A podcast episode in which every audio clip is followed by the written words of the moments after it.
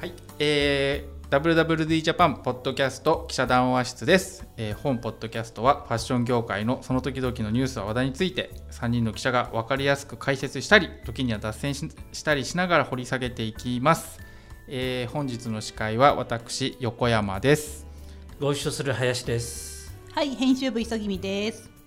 はい今週もこの3人でお届けしてまいります。よよろしくお願いいたしますろしくお願いします。今日のテーマは、今日のねテーマなんですけどね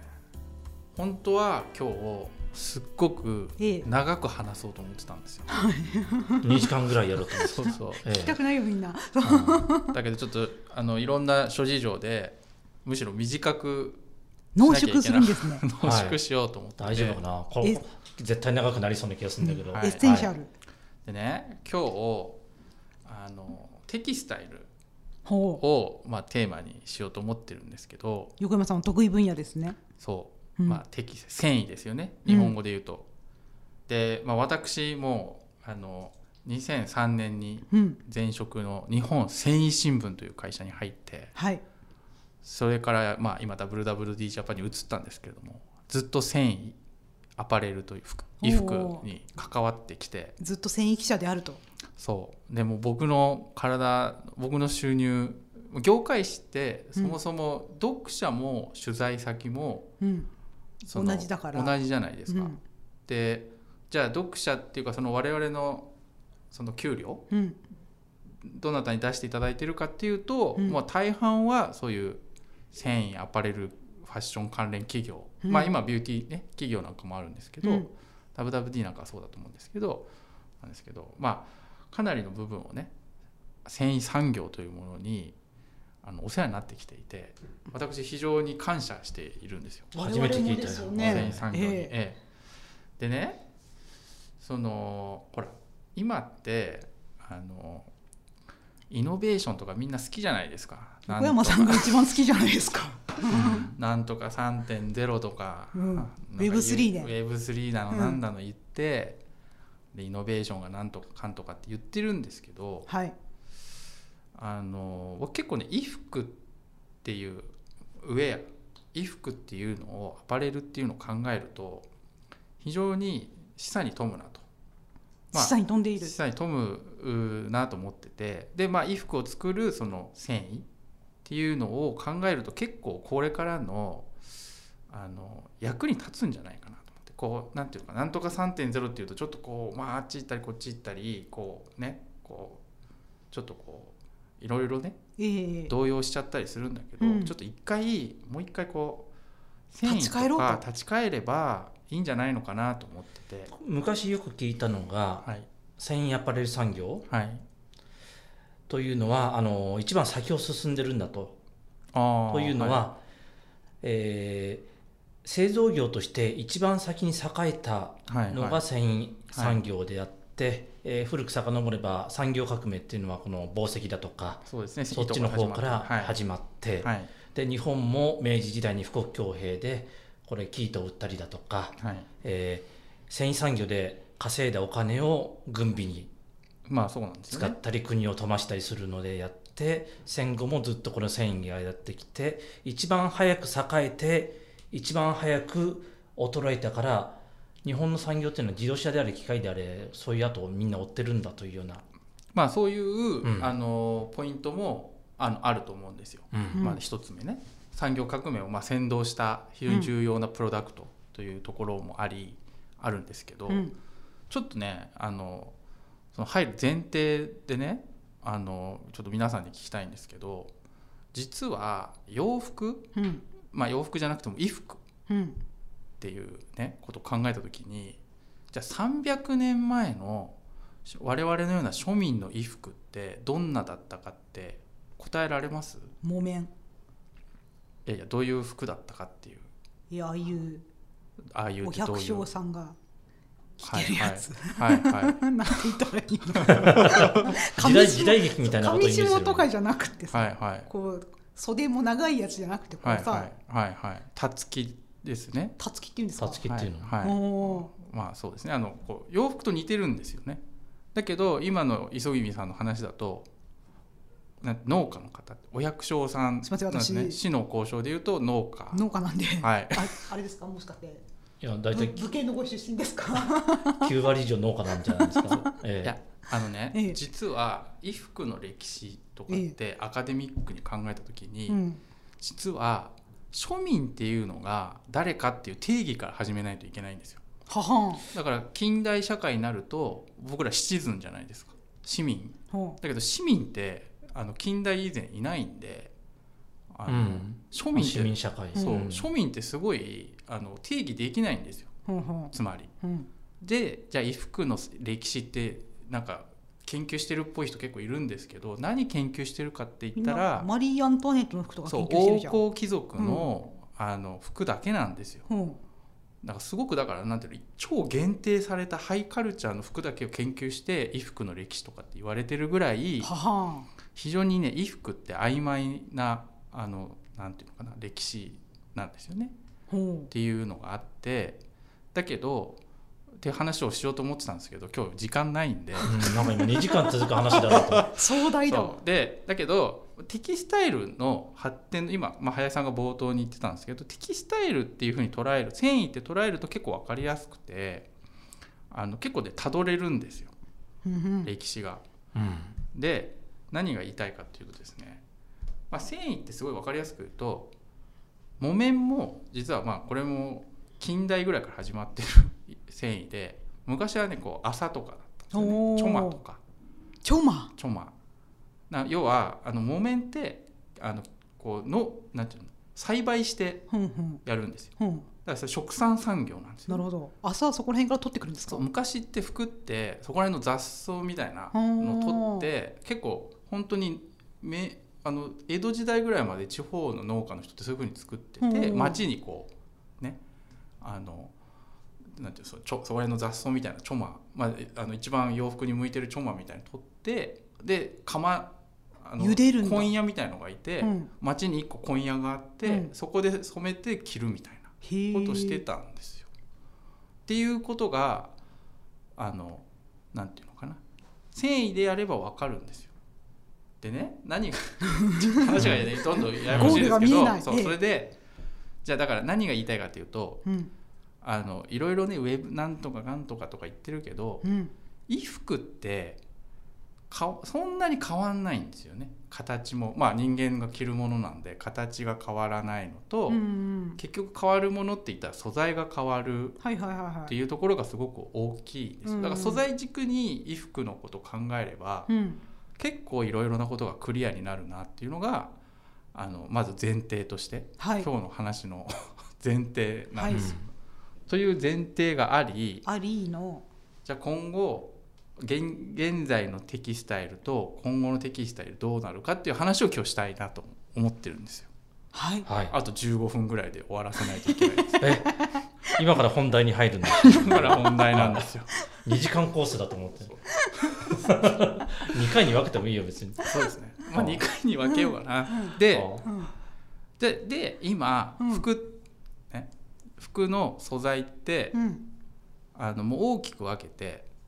4つぐらいしかないんですよおー正直ちょ言っってとメモっとこう何ですか4つ、一番大きい順に言いますねうんはい大変なんであ、うん、一番大きいのが意外かもしれないんですけど、まあ、ポリエステルなんですよポリ意エステル外じゃないです意外じゃない、うんまあ、これ何回かこの話してますもんね大体全繊維の6割がポリエステル、ほんほんほんほんで次が3割ぐらいで綿ほんほんほんほん麺で他がちょろちょろあのナイロンほんほんほんで次ウールでウールなんてあちょっと結構これうろ覚えなんですけど 1%10% が1%がどっちかウールがウールが1%か10%あ と全然違うだってさだってポリエステル六パはい六割でさ、六割コットンで三割だったらさ、はいもうそれ九割じゃんね。 6割3割本当だだから十パーはないんじ ゃない。 10%ないわ大丈夫かなこの話だからう まあでもウールで1%とかうなんですん。じゃあナイロンは9%なのナイロンいはや5%だってシルクとかは。え？シルクとか。シルクなんてもう0.5もう誤差ですよえだって誤差はじゃあいろいろある0.01%とかうん他の誤差はえ他の誤差うんあと何かあったっけまあまあ朝とかうん朝とかねあとまあそんな感じなんですよ。ではい何が言いたいかっていうと、大半はうんポリエステルとコットンなんですようんほぼほぼ。そんな気はしてたはい、でまあナイロンとかもあるあナイロンとかアクリルとかあるんですけど、うん4つって言ってた からまあ 2, 二つ大体だか2つらってナ言ってイたロよねンアクリルみたいな感じなんで、だから結構合成繊維あとレイヨンがあったうんセルロース、うんそうビスコースですね、 2つってことでいいんじゃないかうな、んうん二大繊維二大繊維この2つで9割だったらそうそうまあ話がねまとまりやすかったのにはい、はいすいません、で、うんっていうのがまあ素材うんなんですよであ次にテキスタイルの種類生地の種類ははファブリックの種類って何種類だと思います大きく分けていろいろあると思うじゃあないですやかおりとあわかっなんいいよどうぞどうぞたあれ何でしょうかえあやえなんだっけそれなんだっけ縦網それ網だからなんだっけでもそういうことなんうですよ、ん大きく分けたらうん繊維の機械うんなんですけど、うん4種類しかないんですよ本当に大丈夫ま本当にま たさアクリルがあったまずまず織物があるはいはいはいはいこれ、うんね、織物うんこれはひ一種類なんですうよね、んで次に丸編みがあるんですよはいはいはいはカットソーの生地ですね、うん T シャツとかに使、いううんでもう一個がまあ、えー、と縦編みっていうのがあるんですよ、うんまあ、ラッセルレース、レースに使われるうやんつなんですけど縦編みで、まあ、一応トリコット編みっていうのがあるんですけどうんこれかなりね限定的なんで、うんまあ、ちょっと、まあ、縦編みの一種なんですけどうんでもう一個は横編みなんですよほうだから大きく分けると、まあ、た織物丸編み横編み縦編み4種類なんですよ、うんで繊維の機械ってこの4種類でもうほぼ9割ぐらいがうんこれで洋服って作られてるんでうん作られてるんですようんでなんか綾織とかなんとかって別に織物の種類なだけなんですいませんあの織のバリエーションまあでも重重要なんですけど、うんうん織物のバリエーションなんであれなんですけど、まあ、そういうふうになってるんですようんっていうねのがまずテキスタイルの種類。うんうんうんでこれまあだから糸があってあのテキスタイルの種類っていうので、まあ、テキスタイルのバリエーションこここれが基本的なテキスタイルの種類っていうふうに考えていいいいんですけどはいいいんですよ。でちょっともうじゃ これ長くなりそうだな今何分だ もう20分だでで何が言いたいか何が言いたい、これからまだあのあれなんですけどええあのすこれねすせ繊維の機械のうんそれぞれの特徴っていうのはちょっと押さえといた方がよくて、はいはいはいはあの理解するためにいええで食器織物っていうのは、うんあのテキスタイル界の王様なんですよ、本当にはいあの昔からもう食器っていうのがなんていうのキングなんですよねこれ大丈夫ニッターの人怒りませんか大丈夫です あのもうコートとかええそのジャケットとか、うんズボンとか大事なものは全部織物なんですよやっぱりで歴史も古いんですよ、うんトヨタ自動食器はトヨタのう、んまあ、前身ですか親会社みたいええええなのが食器の会社なんで、ほんほん創業ね、うん創業すだからすごい偉いんですよ、うん食器っていうのは。ですごいなんかこう位も高くてい,、まあ、いいなんかいい服を作ろうと思ったら織物をもちろん使うわけですよ。うんで歴史も長くてこういろんな織のバリエーションもあってうんすごいんですよ。うんだからそこに丸編みっていう新しい機械が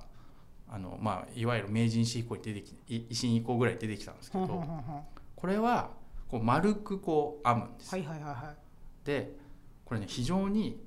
あの食器ってウォータージェットとかエアジェットとかピュンピュンピュンピュンピュンこう火火がねた横糸をやるときにあもう火かがこう通していくやつねそうかっこいいんですよ、うんうんエアーとかウォーターとかでこうひ飛ばして糸をそれこそあれじゃんかっこいいわけですよ産業革命じゃんそうそうそう、うんうんでまあそれまあだいぶ後ですけど、うねんでこうこう回すのもうんうんなんかかっこいいわけです、うんで丸編みってあの見たことある人あれめっちゃ地味なんですよリリアンみたいだよねただぐるぐる回るだけうなんんで、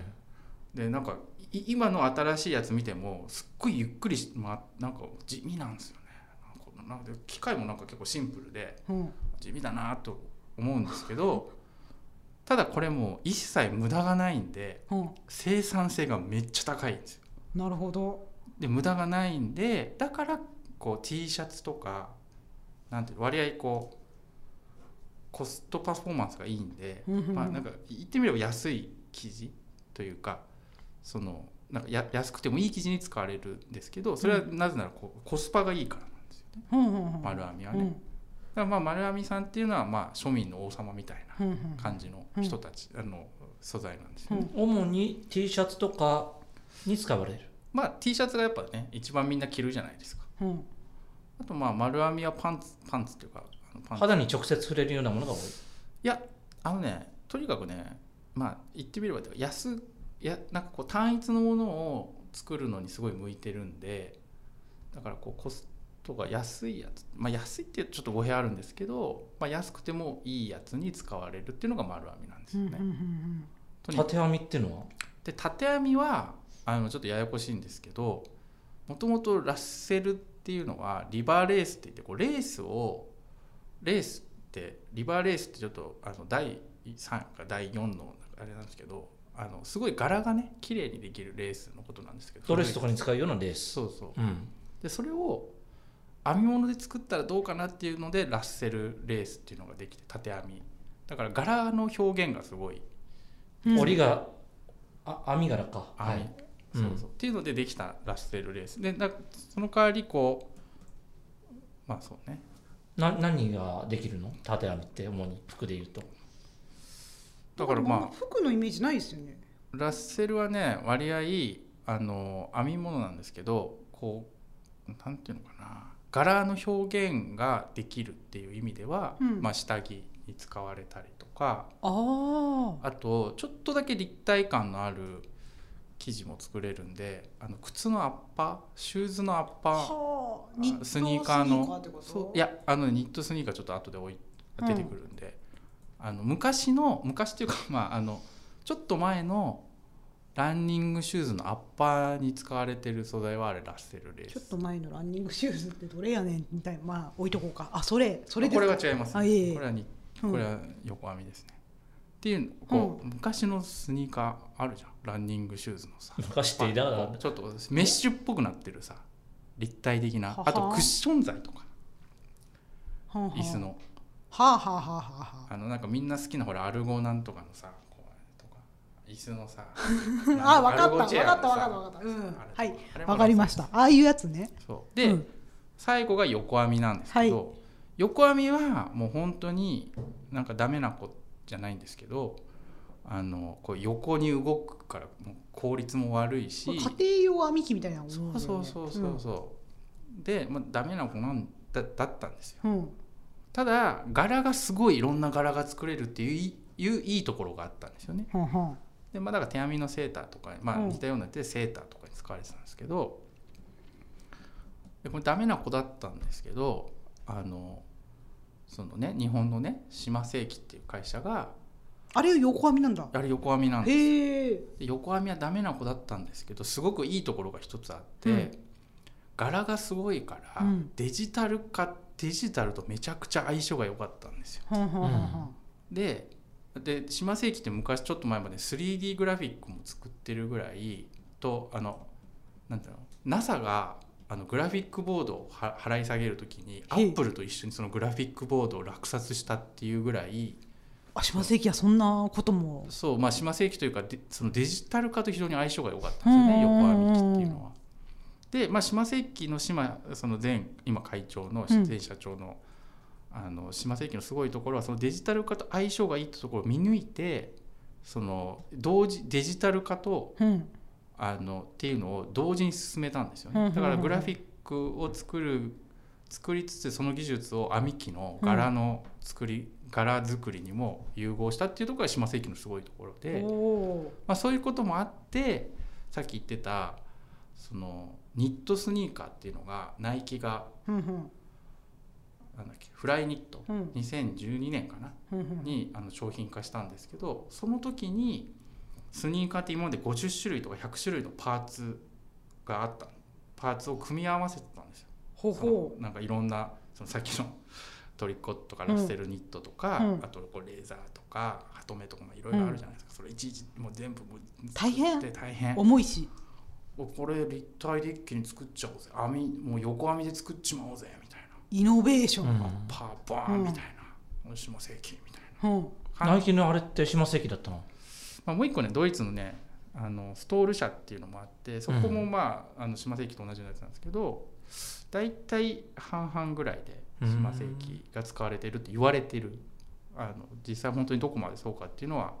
あれなんですけど大体その横網っていう意味ではずあの島世紀とストール社があの大体そのトップゾーンは世界社に分してるんでやってるんで、まあ、だからそれはフライニットっていうのはそういう形でそそそで何が言いたいかっていうとその横網っていうのはデジタル化と相性がよくて本当に1980年代ぐらいからもう70年代80年代ぐらいからデジタル化とを進めてきたんでそれがこう2000年になって新しいプロダクトを作る時にこうブーストしたっていうことがあるんです。で今横網っていうのが注目されてるわけですよね。ほんほん今一番伸びているデジタルと相性が良くてまあそうですねだからそのユニクロがねあのでそのやっぱ柄で立体を作れるのでいそのホールガーメントっていって洋服をねうんワンストップで作れてしまうみたいなところもあってちょっと非常に注目されているのがまあ横網はいというのがまあ大体こう繊維のテキスタイルのこ作るものうです作ねるものの構造なんですよね。はいはいはい、はい、で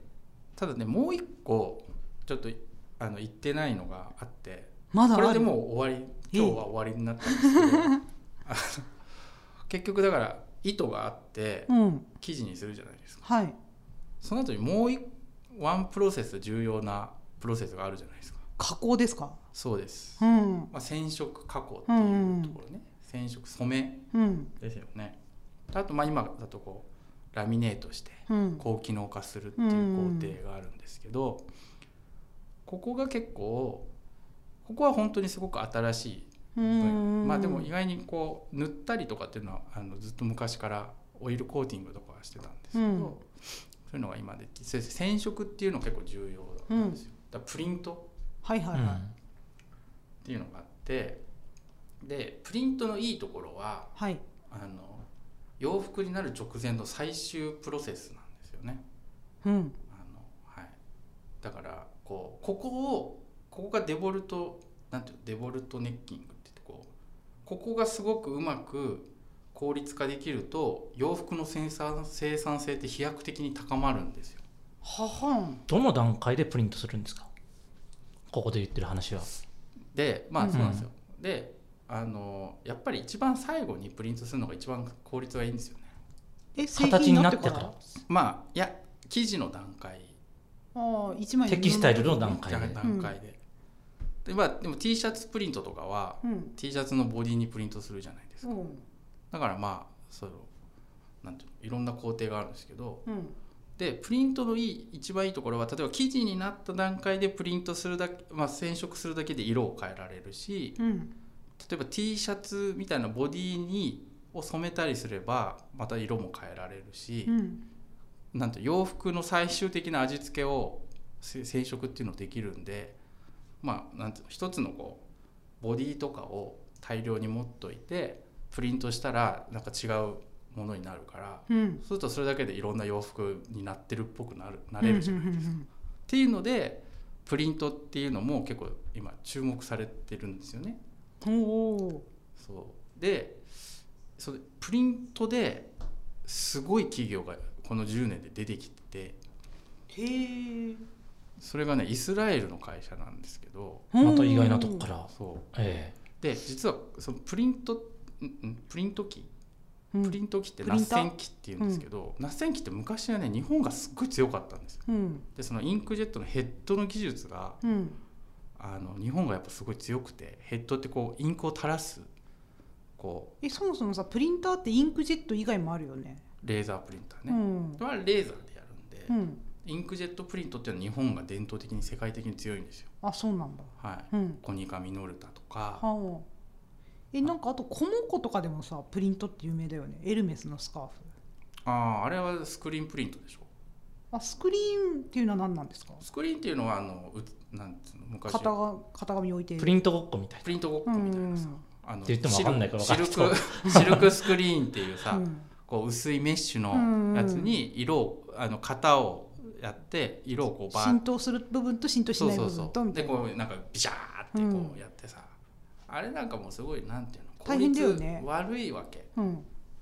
な味があるけどねナッ、センうん、でナッセンってすごい古い技術なんですけど、うんあれをもう本当にちょっとダメだから、うんインクジェットしようぜっつって、うんインクジェットプリントがあるんですよ、だからデータ入稿すればその柄がプリントになっちゃうプリントになっちゃうみたい別に版作らなくていい、うん、な何やってんだよあんなシルクスクリーンど版んせ作んえななきゃみたいいけなないからね無視無視みたいな、うんインクジェットでみたいな、うんだだだけどこの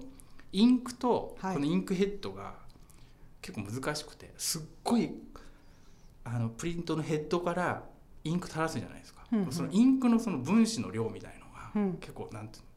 マッチングさせたりこうインクヘッドをコントロールするみたいので日本が強い強かったんですけどそのねやっぱイスラエルがほなんうか多分軍事技術を利用してると思うんですけど。なただ単にイメージで言ってない大丈夫またいつものいやとかいイスラエル系のスタートアップってよくあるあるじゃないですか、うんうんでそこにあのインクジェットプリントでコーニットっていうのがうんものすごい勢いで出てきて、うん、もうね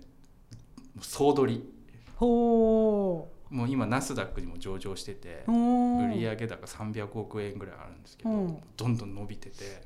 このコーニットがもうすごい野心的であの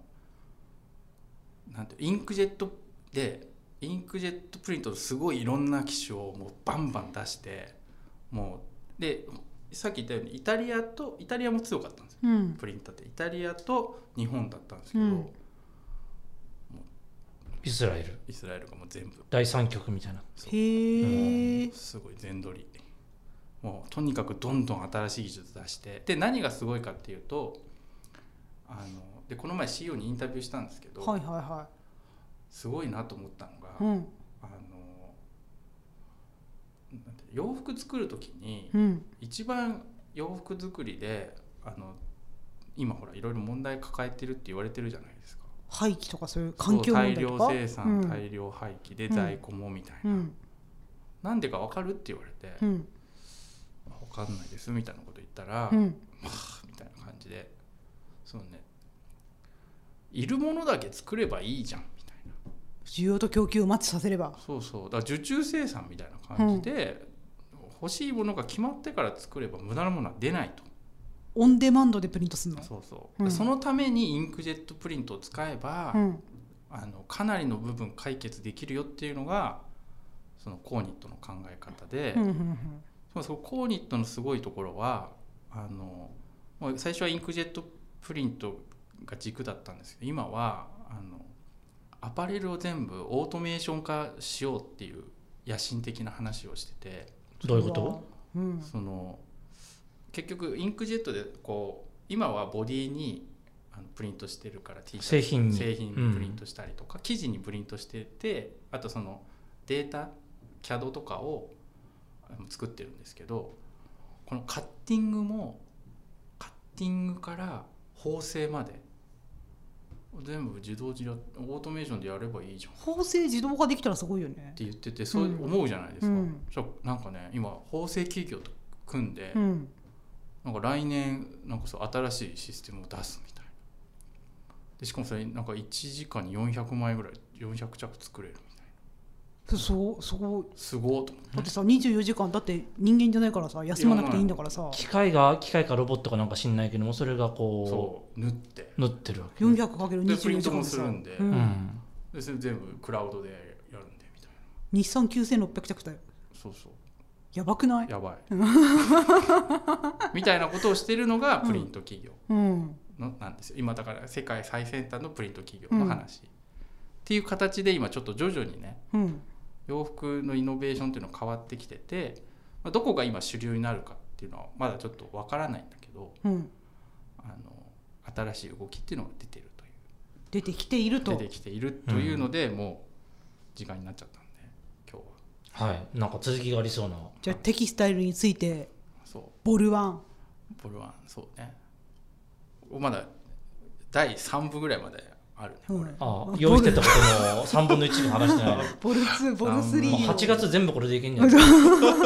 この話聞きたいから壮大なテキスタイルストーリー。っていうのがうん、あるんですけど、はいなんかだからすごくこうなんていうのかな繊維の機械とか作り方をベースにするとなんかまあ分かりやすいなと思って洋服のうん未来が。。うん、であのちょっと最後に言いたいのは、うん、なんかあの洋服ってすごく大事だと思思ってるんですよ。うん、でファッションと服って若干意味がずれるあーじゃないですかえよくあるえんうで、ん、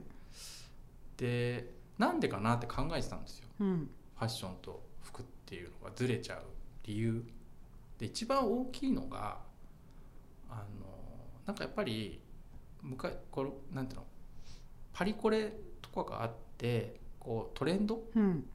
の動きっていうのがあってファッションアパレル産業って発展してたっていう考え方が多分ねこの3 4 0年すごい強かったと思うんですよね。うん、でそのパリってすごいファッシなんか抽象的なうん、コンセプトとかを強力に発信してそれがこう一つの産業の原動力になるみたいうんな考え方だと思うんですけど、でそれがねすごい影響力が強すぎてアパレルとファッションっていうのがなんかずれちゃっててそれが分かりづらくしてたなと思って、だけどそのいわゆるこういう言い方が正しいか分かんないけどパリシステムみたいなの完全に崩壊してるわけじゃないですか。完全とは言えないとまあは思ほうんぼですほけど。ぼいやそのなんていうのパリコレクションっていうのは成立してると思うんですけど、うんうんパリコレっていうのがなんていうのファッション産業とか衣服産業をふなんか包括してうん牽引するみたいなのはちょっともう崩れてると思うんですよね。うん、うん、パリコレはパリコレでなんかすごい流星してると思うんですけど、うん、それがこうファアパレル産業全体の牽引役になってるかって言われるとそれはね崩壊は明らかにしてるなとは思ってて。うん、うん、だからなんていうのかなアパレル産業ってもう一回作り方とかあの流通のさせ方とかサプライチェーンみたいなの見直してみてもいいんじゃないかなって思ったんですよねこういうこと考えたら。っていう壮大な提言の提言のまずはボルワンナボ第,、ルワン第で一す章ね、。はいええというので今日はちょっともうはい次があるんで次があるんでどんな番組でやばいなあとに1分ずつ時間あげるいやいいよもういいよコメントがあればそんな無無駄な時間はいいからはいというスッキリ終わらしてはいはいということで今日ははいあのテキスタイルの話ボルワンでございましたはい来週えー来週も続くのかはい不定期で続くのか分かりませんけれどもはいこの調子ではい来週休みですよね夏休みが一周挟むかなはいという感じではいじゃあ今日もありがとうございましたりがとごうご意ざいました見があればメールくださいそうよろしくお願いいたしメールお待ちしてまます